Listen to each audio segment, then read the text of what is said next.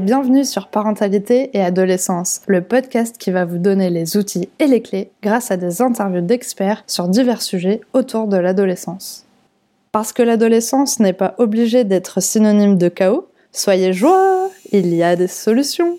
Pour répondre à la question comment renouer le dialogue avec son adolescent, j'ai décidé d'interviewer Magali Dumiez, accompagnante parentale et également maman de deux enfants, dont une adolescente de 15 ans.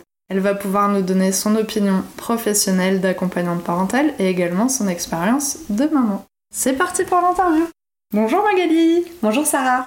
Merci beaucoup d'être avec nous aujourd'hui. Alors pour commencer, j'aimerais bien que tu nous parles un petit peu plus de ton métier de coach parental, en quoi ça consiste, comment ça se passe?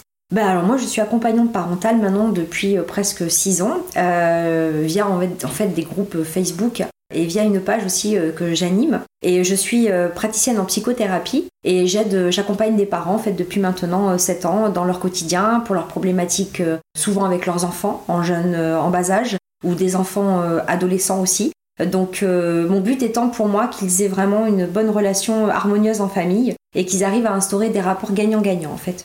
Je sais donc que tu as deux filles, donc une petite de 2 ans et une plus grande de 15 ans. Est-ce que tu penses que tu as une bonne relation avec elles? Oui, on a une bonne relation et on a une bonne communication. Après, c'est quelque chose qui s'instaure euh, depuis la plus tendre enfance, puisque notre rôle de parent, notre devoir de parent, je dirais, c'est vraiment de d'apprendre à les écouter, de commencer par les écouter avant de leur demander à eux de nous écouter. Et cette relation, euh, cette relation s'instaure dès la naissance, puisque euh, accepter euh, que l'enfant puisse dire non, accepter que l'enfant ait son caractère, accepter qu'il soit différent de nous, apprendre à le connaître, parce que quelque part notre enfant, il n'est pas nous, c'est pas moitié papa, moitié maman, c'est une petite personnalité à part entière. Donc l'important c'est vraiment d'apprendre à connaître notre, notre enfant pour pouvoir l'aider en fait à se construire et à se découvrir lui-même. Et du coup, cette relation de confiance et cette communication, elle commence par nous en fait, par l'exemple. Ok. As-tu déjà eu la sensation de perdre votre lien de communication? Oui, c'est arrivé, c'est arrivé avec ma grande de 15 ans à la naissance de ma petite de 2 ans. Euh, ça a été un peu compliqué pendant 4 mois puisque bah, quand euh, on a un enfant de 12 ans et demi avec qui on a un lien très fort, on passe beaucoup de temps avec lui, on s'entend très bien, on fait beaucoup de choses ensemble. Quand un petit bébé de 2 ans comme ça arrive, euh, ça c'est très chronophage, ça prend beaucoup de temps et du coup bah, ma grande j'ai dû, dû la mettre un peu de côté pendant quelques temps aux quatre mois à peu près de ma petite, on a eu une grosse crise avec ma grande où j'ai pensé qu'elle était ingrate, où j'ai pensé qu'elle avait... euh, voilà, les gens me disaient c'est la crise d'adolescence et effectivement je me disais c'est peut-être la crise d'adolescence qui arrive. Puis suite à une très grosse dispute qu'on a eue, elle m'a dit des choses qui m'ont semblé sur le coup pas justes, qui m'ont semblé pas justifiées, qui m'ont, j'ai trouvé ça totalement injustifié. on a eu une très grosse dispute, vraiment très grosse dispute. Je lui ai dit des choses injustes qui était, euh, qui était sur le coup, que je pensais justifier bien sûr, mais qui était, euh, qui était violente, on va dire. Puis euh, en allant me coucher, je l'ai entendu pleurer et tout d'un coup j'ai réfléchi et j'ai réalisé en fait que depuis 4 mois, on la mettait beaucoup de côté pour sa petite sœur et qu'elle prenait beaucoup sur elle, que tout ce qu'elle nous disait finalement bah, était très juste, bien au contraire, et que moi à sa place j'aurais peut-être été encore plus en colère et peut-être beaucoup plus violente. Donc du coup je me suis relevée ce soir-là, je suis allée lui parler, on a, on a beaucoup parlé, je lui ai demandé pardon d'avoir été euh, si injuste.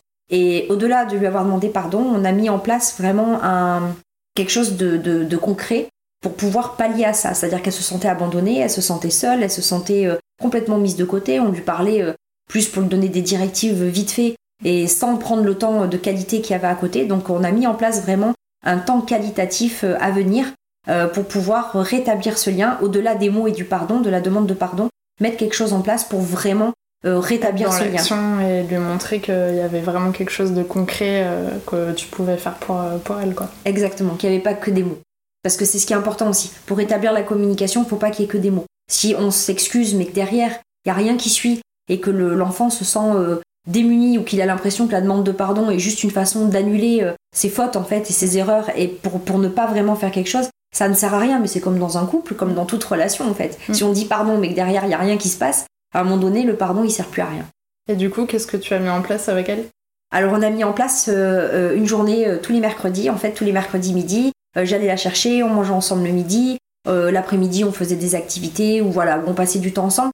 Mais c'était vraiment le but de renouer ce contact-là. Et si parfois ça arrive, évidemment, on ne pouvait pas le faire, ce moment-là lui était vraiment crédité, donc on pouvait le déplacer par exemple au jeudi ou au vendredi ou au samedi suivant, suivant on va dire, notre, notre planning en fait. Et du coup, tu as vu une amélioration avec cette mise en place Si, ouais, ça a, été, ça a été immédiat. Même à partir du moment où vraiment je lui ai dit que je l'avais comprise déjà, le fait qu'elle se sente comprise déjà, ça a, été, ça a été beaucoup de choses. Le fait que je lui demande pardon, c'est-à-dire que je reconnaisse mes erreurs et que je reconnaisse sa souffrance aussi, ça, ça a été très fort. Et après, évidemment, le lien qui était déjà là bien avant quand même, il a été recréé rapidement. Oui. C'est l'important, c'est qu'ils se sentent compris en fait. Est-ce qu'il est possible euh, pour toi qu'il y ait euh, une bonne communication en étant plus jeune et puis en grandissant, euh, du coup, qu'on perde cette communication parce que l'ado devient, un ado? Comment tu peux expliquer en fait ce changement et, comment les parents pourraient pallier en fait à ça pour essayer quand même de garder ce lien? Alors oui, c'est possible, c'est possible de perdre le lien euh, plus jeune, même c'est possible de perdre le lien plus tard, puisqu'à partir du moment où, comme dans toute relation, une relation, c'est vraiment un échange, c'est euh, de l'écoute euh, mutuelle. Donc il suffit que le parent à un moment donné ou à un autre n'ait plus envie d'écouter l'adolescent, il suffit qu'à un moment donné l'adolescent n'ait plus forcément envie d'écouter le parent, le lien peut se distendre. Je pense qu'après, c'est toujours notre devoir à nous en tant que parents d'aller chercher notre adolescent si on voit que le lien se distance. C'est à nous de faire cet effort-là, puisque l'adolescent, lui, il est en pleine construction, il est en pleine évolution. Et souvent, c'est une, période où il perd beaucoup de ses repères euh, sur pas mal de choses. Physiquement, il, se transforme. Psychologiquement, il se transforme. Donc nous, en tant que parents, euh, c'est notre rôle et notre devoir d'être là, en fait, euh, en tant que soutien. Donc quand ça arrive, je dirais que c'est à nous de savoir être présent sans être intrusif. Le, problème du parent de l'adolescent, souvent, c'est qu'il a tendance, pour pouvoir contrôler, puisqu'il perd le contrôle de son, de son enfant, souvent à cet âge-là, pour garder ce contrôle-là, en fait, il va avoir tendance souvent à être très intrusif. Et c'est la dernière chose à faire, puisque le premier besoin de l'adolescent, c'est l'autonomie. Donc l'intrusion et l'autonomie, c'est quasiment, enfin, c'est aux antipodes, c'est aux antipodes l'un de l'autre. Donc le rôle du parent, c'est vraiment d'être là, d'être présent, sans être, euh, sans s'imposer et sans être intrusif. Et ça, c'est très important. Et comment, du coup, tu, tu arrives à, doser en fait ce, ce fait d'arriver à contrôler? Parce que effectivement, les, les, parents sont inquiets quand même euh, à arriver à l'adolescence sur tout ce qui pourrait se passer, tout ce qui pourrait arriver. Euh, donc, ils ont envie, en fait, c'est un, un, côté pour, pour les protéger, pour les sécuriser, et en même temps, bah, pour savoir ce qui se passe, parce qu'effectivement, ils ont peut-être un problème de communication et du coup, ils ont envie de, de savoir ce qui se passe parce que l'ado leur parle plus. Comment tu fais du coup pour arriver à doser ce, côté de sécurité et puis en même temps de pas être intrusif mais de vouloir savoir et de ouais d'arriver à doser ça quoi. Bah c'est ça qui est difficile puisque justement ce qu'il faut c'est avoir suffisamment confiance l'un en l'autre pour le savoir lâcher prise. C'est vraiment la clé le, lâcher prise c'est-à-dire ne pas euh, pour ne pas être intrusif en fait il faut faire confiance. C'est pour faire confiance il faut pas se dire qu'on va tout contrôler. Mais en réalité c'est quelque chose qu'on peut déjà mettre en place depuis tout petit en fait. C'est c'est pas juste à l'adolescence que ça arrive. Donc c'est un travail on va dire qui va être euh, qui va être progressif en tant que parent. Et à l'adolescence, le dosage, il est, simple en fait. C'est juste dans l'observation de notre ado. Si on voit que notre adolescent n'a pas forcément envie à ce moment-là euh, de passer du temps avec nous, euh, être intrusif, c'est lui imposer un temps, euh, un temps ensemble, passer ensemble, alors qu'il n'en a pas envie. Être intrusif, c'est aller voir son portable alors qu'il n'en a pas envie. La confiance, c'est donner suffisamment de clés à notre adolescent pour qu'il sache se défendre et se protéger, et c'est lui donner suffisamment confiance en nous pour s'il a un problème, venir se confier s'il y a quelque chose qui se passe qui va pas. Et cette relation de confiance et cette relation de communication, je dirais qu'elle est essentielle puisque quand par exemple un parent euh, n'arrive pas à instaurer euh, ce climat-là, donc justement pour pouvoir maîtriser et sécuriser son enfant, puisque le besoin du parent à l'adolescence, c'est un de ses plus gros besoins, c'est de savoir son enfant en sécurité. On a très peur.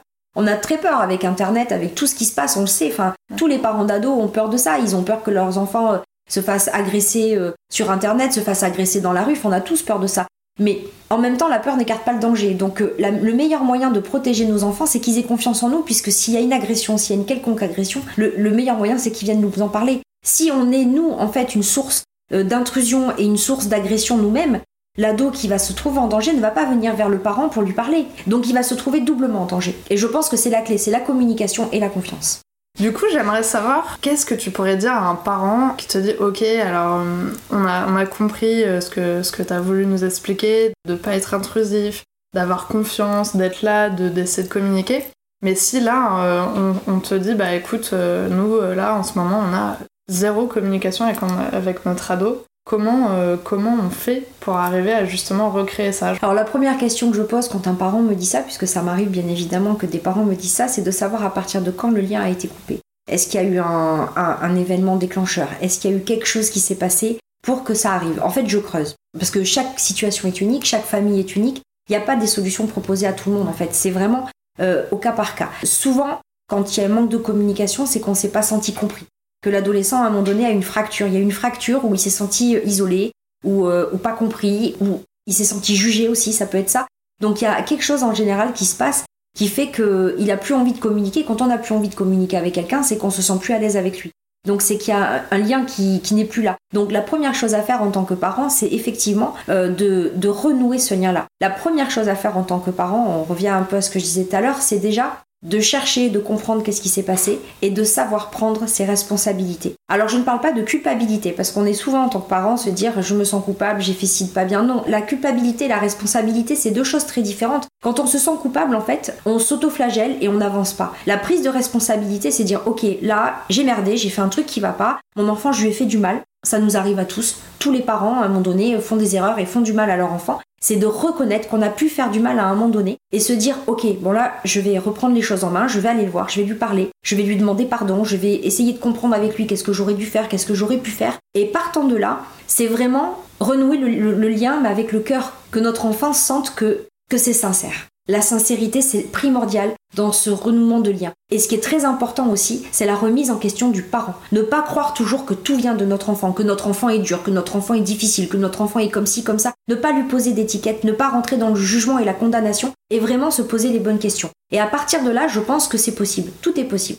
Est-ce que du coup tu aurais euh, quelques petites astuces pour les aider concrètement? Alors il y, a, ce côté euh, remise en question, euh, et, du coup, si euh, bah, le parent a peur d'aller euh, bah, voir l'adolescent parce qu'il se dit bah, que va, l'ado va l'envoyer bouler, il va pas vouloir lui parler, comment on fait en fait pour passer ce cap?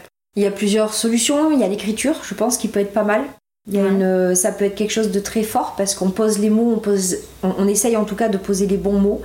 écrire une lettre à son enfant, par exemple, pour pas pour l'agresser encore une fois, pas pour l'accabler, pour voilà, pour parler peut-être de ce qu'on ressent. La CNV est très important, la communication non violente est très importante, parler de nos ressentis, de ce qu'on ressent. Ce qui est très important aussi, c'est de transmettre l'amour qu'on a pour eux. Souvent à l'adolescence, ils oublient qu'on les aime, alors qu'on les aime, mais comme quand ils étaient petits, on veut leur bien, on veut, on veut, on veut, on ne veut que leur bien. Et ça, on est tellement dans le rapport, euh, la plupart des parents sont tellement dans le rapport de force et dans le conflit qu'ils oublient de dire à leur adolescent je t'aime, je veux ton bien, euh, je m'inquiète pour toi. Et dire ça, c'est important. L'adolescent reçoit le message que son parent n'est pas là pour l'embêter en fait, mais a vraiment des craintes et il ne sait pas forcément, il n'a pas forcément les bons outils et les bonnes clés pour savoir comment faire, tout simplement. Et je pense qu'en toute humilité en tant que parent, si on est capable d'expliquer que oui, ben voilà, cette soirée, je comprends que pour toi elle est importante, mais moi j'ai peur parce que tu vas être tout seul, euh, les parents sont pas là, il y a que des garçons, euh, euh, moi j'ai des craintes pour toi parce qu'on voit des choses qui se passent. Et dire à l'enfant quelle solution tu peux m'apporter pour me rassurer, et moi quelle solution je peux t'apporter pour t'apporter justement ce plaisir de faire cette soirée quand même, c'est vraiment trouver un terrain d'entente à deux, une, un terrain de compréhension à deux, comprendre que lui il a envie de ça mais que nous on a un besoin aussi derrière et c'est trouver vraiment un terrain d'entente pour que les deux puissent avoir euh, satisfaction au final. Et quand le parent est content parce qu'il est rassuré, il n'a pas de crainte, et quand l'ado est content parce qu'il a sa liberté, il peut avoir euh, cette liberté d'avoir ses copains, ses copines et, vivre sa vie euh, comme un peu il l'entend, mais je pense que c'est là où ça se passe bien.